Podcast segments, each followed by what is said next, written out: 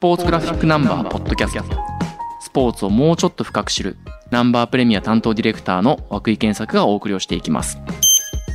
えー皆さんこんにちは。ナンバープレミアの涌井健作です。今日はですね、現在発売中のナンバー最新号、逆境の小論、サッカー日本代表リーダーの法則という号に関して、編集部で一番サッカーを現場で取材をしている松本さんと一緒にお話をしていきたいと思います。よろしくお願いします。お願いします。松本です。松本さん今回、アジアカップの現場には行かず、編集部での編集作業中心だったと思うんですけれども、ね、まず、大変残念な結果に終わったアジアカップはテレビでどうご覧になってましたか？焼け酒ですよね。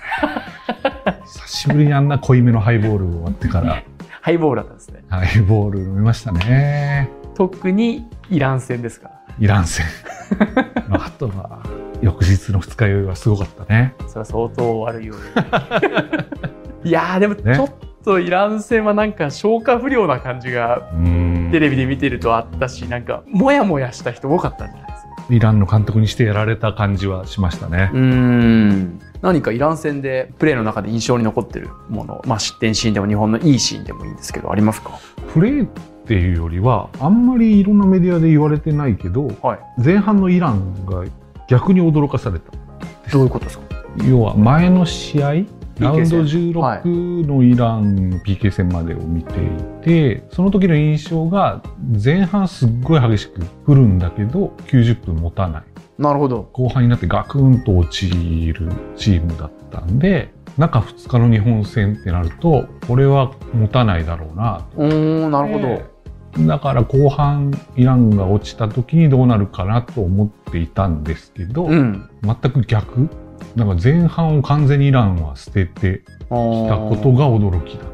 そういうマネジメントをしたっていうことなんですかね90と分間。思います。明らかに前半来なかったんでプレス。うん。ともう省エねうん。後ろでもう構えてボール持ってるセンターバックにも行かない。ボランチに入ってもそんなにボランチにもきつく来ない。はい。コンパクトに後ろにブロックを組んで足をためよう。0-0で行こういうのがもう丸見えだったからなるほどまあ1点日本に取られたのは誤算だと思うけど、はいでも1失点01なら全然 OK と思ってたんじゃないかなと思っています。それはやっぱりその延長 PK があったからこそかもしれませんけれども90分をそう割り切って考えたと。と思う。なるいや。もう中2日で本当にしんどいからこうなっているのかうんなとも思ったから、うん後半来なかったらそういう体力的に限界が来てるんだな。うん、でもそんなわけないよね、イランと思っていたら案の定。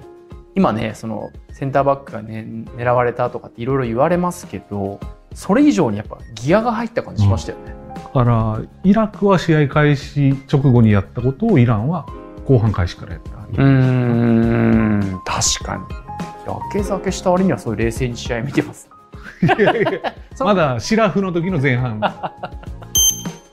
松本さんもモヤモヤが残ったイラン戦の後なんかみんながちょっと喪失感でえもう日本代表の試合見られないの？みたいな感じになったところで飛び出したのが森田選手の発言でした、もう自分たちが考えすぎてパンクをしてしまったと。正直そのアドバイスとか外からこうした方がいいとかチームとしてこれを徹底しようとかもっと提示をしてほしい。それはもう正直に言ってもいいのかなって。まあこれ額面通りに取るといわゆる監督コーチ陣へ現場の選手からの正直な気持ちの取ろうというところだったんです。で今回はそのアジアカップの記事も特集の中で掲載をしていてその一番気になる発言をした森田選手にライターの木崎さんがリモートでオンラインでインタビューをしてくれていてその言葉の真意とか今のチームの状況だとかっていうのを話をしてくれてやっぱりこのインタビュー面白かったですね。面白かったですね。やっぱ貴重ですね。貴重ですね。ミックスゾーンってこういう風な発言は出るんすよ。うん。負けた後。はい。結局、こういうインタビューじゃないので、いろんな質問者が次々自分の聞きたいことを聞くから、質問の角度が変わってくるんで、こういう強い言葉の真意とかいうところまではなかなかミックスゾーンからのニュースでは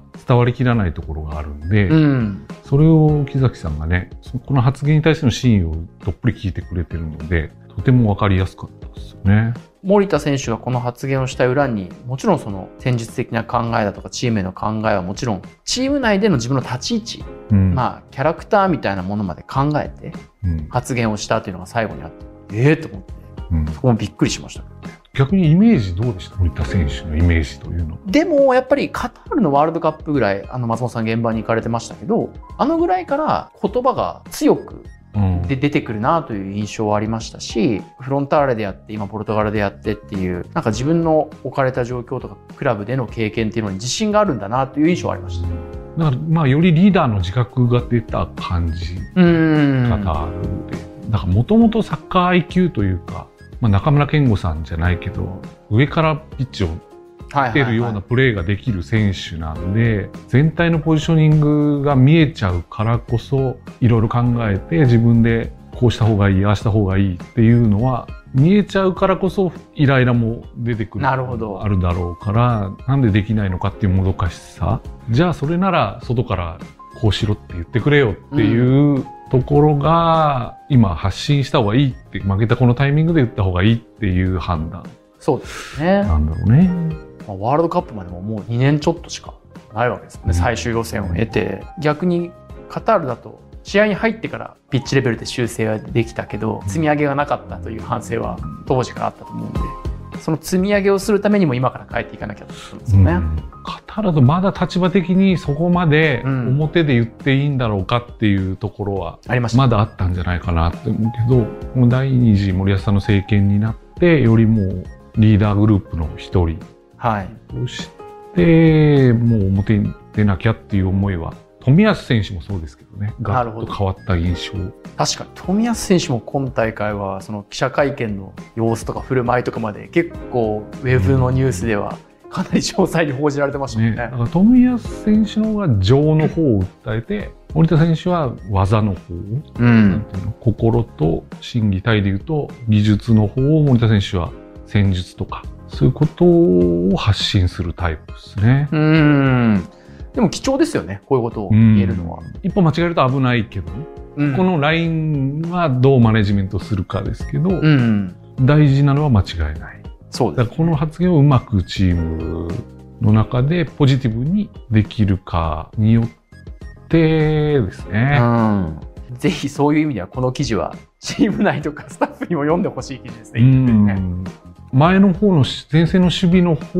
に対するやり方を提示してほしいっていうことだったんでいうのは意外だっあそうでした。たかな。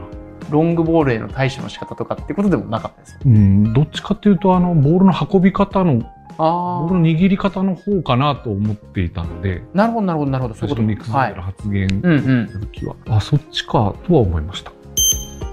記事ぜひ読んでいただき雑誌を買ったり、えっとナンバープレミアで読んでほしいですけれどもやっぱり森保体制第2次になって変わったところとそうでないところみたいなこともはっきりおっしゃってますし最後インタビュアーの木崎真也さんがあえて悪役になったわけですね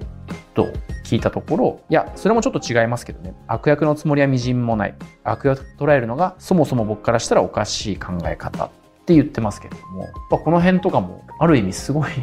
使命感だし勇気ある言葉だなと思いますよね。だから逆に日本独特じゃない？でも悪役、まあそうね。ヒール、ベビーフェイス、二元論。うん。多分ヨーロッパの感覚に森田選手は近いから、どんどん意見って言えばいいしっていうぶ。つけていくもんだよとう。ん、そこに善悪はないし、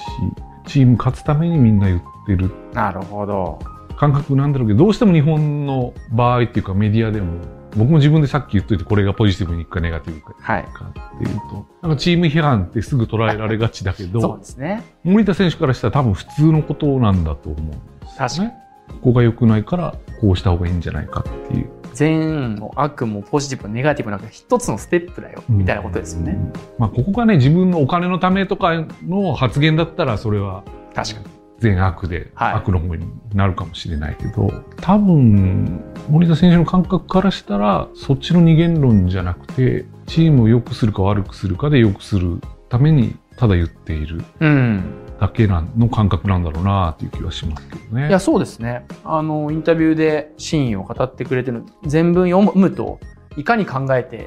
森田選手が発言をしているのかというのが非常によく伝わってくるので、こちらはぜひ読んでみてください。今日は編集部の松本さんとお送りしました。ありがとうございました。ありがとうございました。